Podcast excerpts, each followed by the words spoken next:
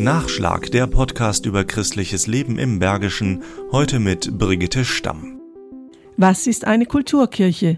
Eine Kirche, in der sich Kultur und Spiritualität begegnen mit liturgischer Nutzung. So eine Kulturkirche gibt es in Bergisch Gladbach Herrenstrunden. Hier werden Konzerte, Lesungen oder Ausstellungen präsentiert. Wir wollen Angebote machen, die jetzt auch nicht nur die Kirchgänge an sich erreichen, sondern die eine weite Einladung ermöglichen an alle Menschen, die kulturell und im weitesten Sinne auch religiös interessiert sind. Erklärt Elmar Funken, Leiter des katholischen Bildungswerks und als solcher Unterstützer des Projekts Kulturkirche.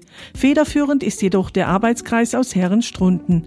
Dazu das ehrenamtliche Mitglied Gabi Berghaus. Ja, wir setzen uns halt so fünf zusammen und überlegen, was wir als nächstes mal anbieten können. Wir möchten gerne Abwechslung reinbringen. Es soll nicht ganz so weit von Kirche weg sein, trotzdem etwas auflockernder sein und es muss in unser Budget natürlich passen. Und das ist nicht groß. Deshalb sind die Besucherzahlen so wichtig, erklärt Hildegard Weyers, die schon länger ehrenamtlich im Kreis der Kulturkirche tätig ist. Das ist jedes Mal spannend, weil wir finanzieren uns ja über Spenden. Wir verkaufen keine Eintrittskarten.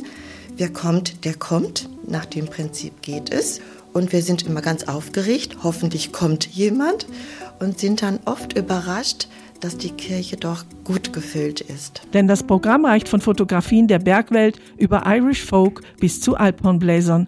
Zurzeit ist eine Ausstellung von Tuschezeichnungen des Kunstleistungskurses am Gymnasium Herkenrath zu sehen. Es ist das erste Mal, dass wir so junge Leute dort haben. Wir hatten überlegt, dass wir erstmal etwas regional schauen und da kam die Idee, der Kunstleistungskurs, ja, die haben zugesagt.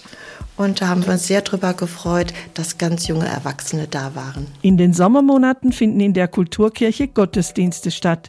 In der anderen Zeit des Jahres wird monatlich sonntags um 17 Uhr Programm geboten.